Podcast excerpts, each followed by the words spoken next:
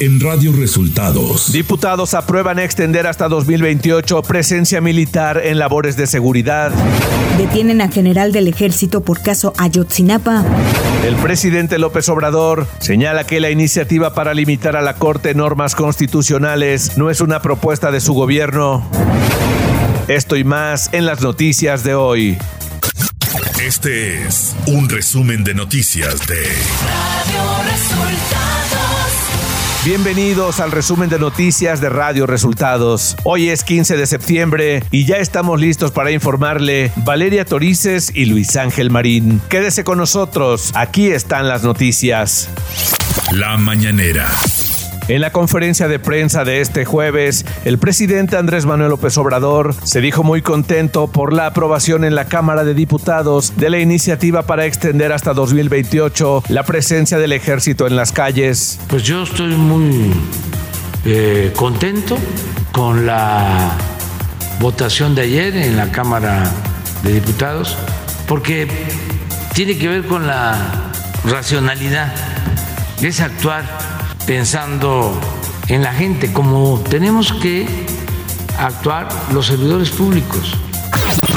El presidente hizo un llamado a los senadores a hacer a un lado la politiquería para analizar y votar el proyecto. Y ojalá y los senadores actúen de la misma manera, que hagan a un lado la politiquería, las banderías partidistas y pongan por delante el interés de la gente el interés del pueblo, del que haya seguridad, que haya paz.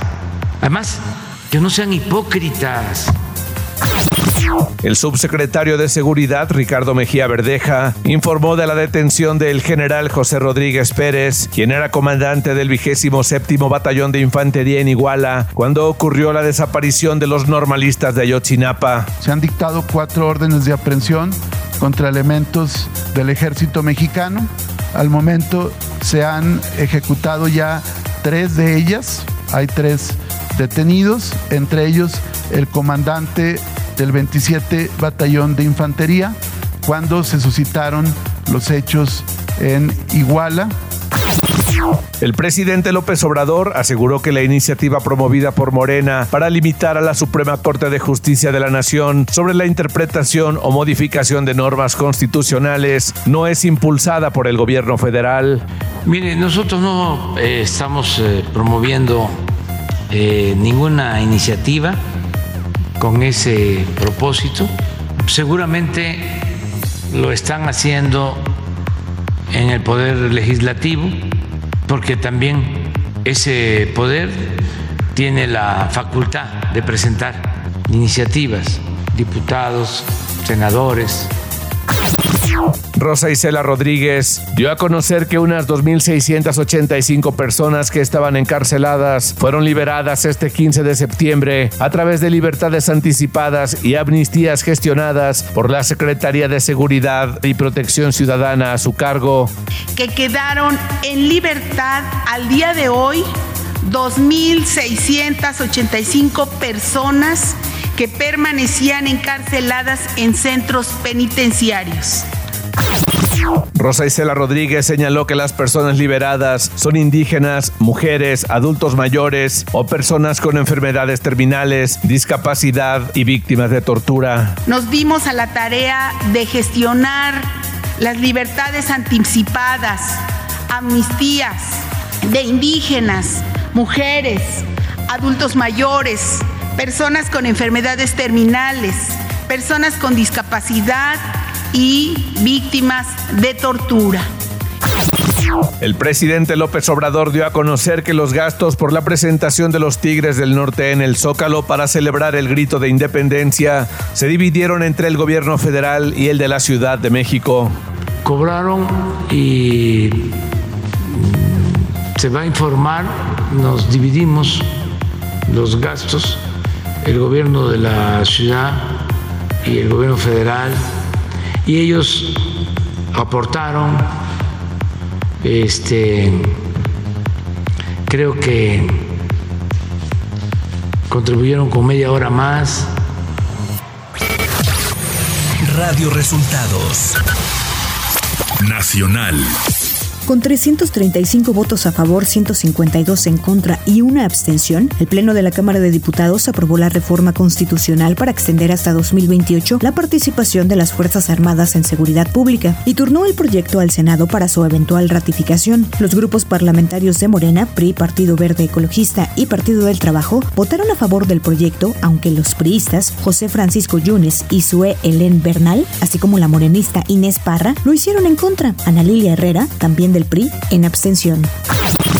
Ante esto, los partidos de Acción Nacional y de la Revolución Democrática definirán una posible ruptura de la Alianza Va por México con el PRI una vez que la reforma aprobada sea votada en el Senado. En un comunicado conjunto, las dirigencias nacionales panista y perredista indicaron que la reforma es condenable en el fondo, pero también en la forma, porque fue propuesta y votada por la mayoría de los diputados priistas en una evidente complicidad con Morena, claudicando y contradeciéndose a lo que reiteradamente la dirigencia nacional de ese partido y sus legisladores habían pronunciado al respecto de la militarización y la fallida estrategia de abrazos.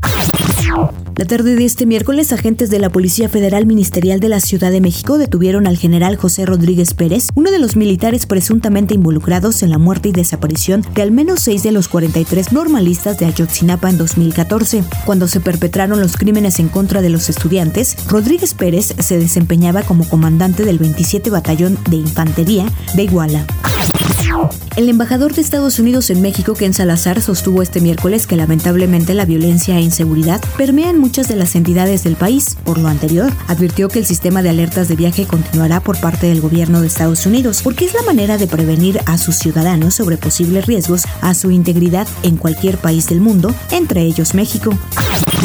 El Tribunal Electoral del Poder Judicial de la Federación ordenó a Morena registrar a René Bejarano como congresista y evaluar si está entre los primeros cinco lugares de la lista de su distrito electoral. De ser el caso, el llamado señor de las ligas participaría en el Congreso Nacional de Morena a realizarse este fin de semana, en el cual se renovarán los documentos básicos del partido. Economía. La Secretaría de Hacienda y Crédito Público dio a conocer este jueves el impuesto especial sobre producción y servicios IEPS para las gasolinas durante la próxima semana. El apoyo fiscal para la gasolina magna será de 73.36%, por lo que los automovilistas tendrán que pagar 1.46 pesos por litro por este concepto, mientras que en la gasolina premium el estímulo será de 60.69% y los automovilistas tendrán que pagar 1.82 pesos por litro. Para el diésel, Hacienda aplicará todavía el 100% del estímulo fiscal. Clima. Este día un canal de baja presión sobre el occidente del Golfo de México y sureste del país, en interacción con la entrada de humedad provocada por la circulación de una zona de baja presión con probabilidad de desarrollo ciclónico alojada en la vaguada monzónica, la cual se extiende a frente a las costas del Pacífico Sur mexicano, ocasionarán lluvias puntuales intensas en Guerrero, Veracruz, Oaxaca, Tabasco y Chiapas, así como lluvias muy fuertes en Tamaulipas, en Luis Potosí, Hidalgo, Puebla y Campeche. Ciudad de México. El director general del Instituto Politécnico Nacional, Arturo Reyes Sandoval, acudió personalmente a entregar la respuesta al pliego petitorio que le enviaron los alumnos de las diferentes escuelas en paro de labores. Reyes Sandoval fue dando respuesta a cada uno de los 12 puntos del pliego petitorio, los cuales fueron aceptados por la autoridad del Instituto Politécnico Nacional. La Suprema Corte de Justicia de la Nación notificó a la alcaldía Cuauhtémoc y a su alcaldesa Sandra Cuevas sobre la suspensión provisional a la sentencia dictada por el Tribunal de Justicia Administrativa en el que sería inhabilitada de su cargo al frente de la demarcación. En conferencia de prensa, la alcaldesa dio a conocer el documento que señala que la suspensión otorgada preserva la integridad administrativa de la alcaldía a efecto de que no quede sin su titular, pues esta deriva de un proceso de elección popular directa por el que la comunidad otorga un mandato político por determinado plazo, el cual debe ser respetado. Información de los estados.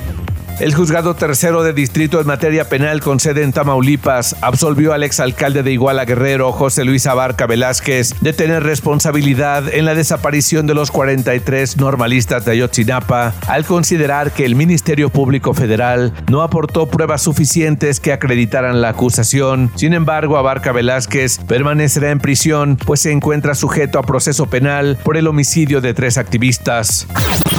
Un tanque elevado de agua potable de más de 10 metros de altura se desplomó la mañana de este miércoles en el municipio de San Martín Texmelucan en Puebla, aplastando a varios ciudadanos. La obra se había remodelado y reinaugurado dos días antes. Protección Civil del municipio reportó que hasta el momento se tiene conocimiento de dos personas fallecidas y una más lesionada. La mañana de este miércoles, tres personas fallecieron y cuatro resultaron lesionadas tras el derrumbe de una parte del Panteón La Paz, ubicado en los altos de la colonia Los Pilares en Cuernavaca, Morelos, informó la Coordinación Estatal de Protección Civil. Las víctimas quedaron sepultadas por tierra y piedras en sus respectivos hogares.